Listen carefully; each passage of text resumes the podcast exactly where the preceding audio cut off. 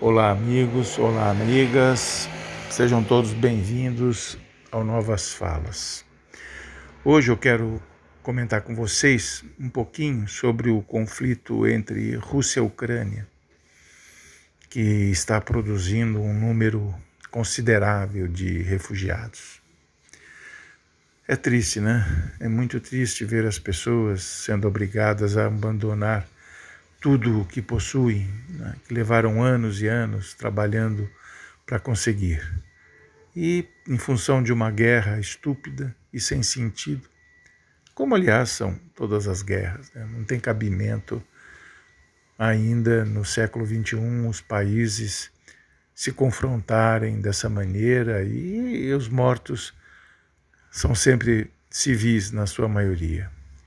Olha, na minha opinião, eu não acho que existam santos né, em nenhum dos lados. Não, não existe. Esses, esses dirigentes não são inocentes, nenhum dos dois lados. As motivações do conflito, a gente sabe, são históricas, mas nada que não possa ser resolvido numa mesa de negociação.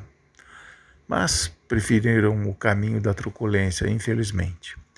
A mídia hegemônica, né, como sempre, ao invés de informar, né, expressar o que de fato vem na sua cobertura, infelizmente, como sempre acontece, tomou um partido e está expondo de uma forma insistente a narrativa de apenas um dos lados, o que é uma pena. Pois, para se ter uma opinião consistente e justa, se faz necessário sempre ouvir a história real e verdadeira de ambos os lados, qualquer que seja a situação. É assim que se faz o bom jornalismo, é assim que se ensina na, na, nas universidades é assim também que orienta todos os manuais de jornalismo. Pois então, a imprensa internacional, como é de hábito, está criando comoção em torno de um fato, nesse do momento dos refugiados ucranianos. E eles não se cansam de mostrar mulheres e crianças sendo recebido por ONGs naquela linha fronteiriça ali com a, com a Polônia, né? são mulheres e crianças, né? porque os homens, como se sabe, o governo ucraniano está impedindo a saída, né? obrigando-os a pegarem armas e lutar para defender a, a nação. Bom, muitos brasileiros têm se mostrado sensíveis a estas cenas boa parte por empatia e alguns por oportunismo, vontade de aparecer. E ambos, os empáticos e os oportunistas, estão correndo para ajudar esses refugiados, estão ansiosos para ajudar né? Uh, esses refugiados ucranianos que, por sorte, já contam com o apoio e o acolhimento de toda a Europa, a rica Europa. Olha, nada contra se sensibilizar com mais esse drama humano. Porém, eu vou te dar uma sugestão. Antes de você meter a mão no bolso e sair contribuindo para ajudá-los financeiramente, é oportuno lembrar que o Brasil conta com mais de 20, com mais de 20 milhões de brasileiros abaixo da linha da pobreza.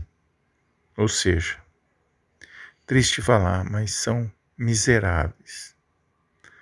Sim, miseráveis, que estão largados à própria sorte por este governo federal que, com o seu ministro da Economia, aplica a economia neoliberal. Né? Ou seja, é, todo mundo lagrado à própria sorte, os empresários sempre são favorecidos e o trabalhador com o mínimo de direitos, quando não sem direitos. Não, eu não tenho nada contra você se condoer com o drama ucraniano, como já disse antes. Só quero que você não esqueça que aqui na sua terra, à sua frente, estão brasileiros passando fome, morando na rua, expostos ao calor cada vez mais intenso, ao frio cada vez mais drásticos, mais drástico e aos temporais sobretudo nos últimos dias, nesses dias de verão inclementes. E estes 20 milhões de brasileiros precisam urgentemente da sua ajuda. A imprensa internacional, sobretudo europeia, que acabou de fazer uma comparação que pegou muito mal e está repercutindo no mundo inteiro, fez uma comparação infeliz que no fundo expressa um sentimento que não é não é falso, né, deles, né, comparando os refugiados ucranianos com os africanos e asiáticos. Segundo eles, né, os refugiados ucranianos, uh, ucranianos são brancos, olhos azuis, diferentes daqueles do terceiro mundo que acorreram à Europa fugidos da guerra, da miséria e das imposições das mudanças climáticas. Os refugiados ucranianos, por sorte, como já disse antes, estão sendo acolhidos de braços abertos pela Europa, o que é negado aos demais povos que buscam uma vida melhor no continente, no velho continente. E aqui no Brasil, os nossos miseráveis também estão sozinhos sem qualquer acolhimento. Olha, chore pela Ucrânia, chore pela Rússia, ou chore por qualquer país que você queira. Mas não deixe de chorar também e ajudar os seus, que foram esquecidos pelos governantes. Não é porque a mídia não mostra, não é porque não aparece todo dia na mídia, que o problema não existe ou que não é grave. Se você eu convido a fazer esse passeio, andar de olhos abertos pelas ruas das principais cidades do Brasil, você vai enxergar um grande número de brasileiros vivendo na rua. É uma situação dramática, muito triste, né, que a gente realmente o coração fica despedaçado. É uma coisa lamentável que vivemos agora. A pandemia ajudou muito no agravamento dessa situação que já vinha é, sofrendo com o desemprego, que também acomete muito mais de 20 milhões de brasileiros. Então, é uma sugestão antes de você sair correndo para participar das vaquinhas que estão aos montes pela internet, né, em favor dos refugiados da Ucrânia. Eu gostaria que você pensasse nos brasileiros necessitados que estão a seu lado, ou melhor, à sua frente. Boa noite, bom dia, boa tarde, um forte abraço e até a próxima.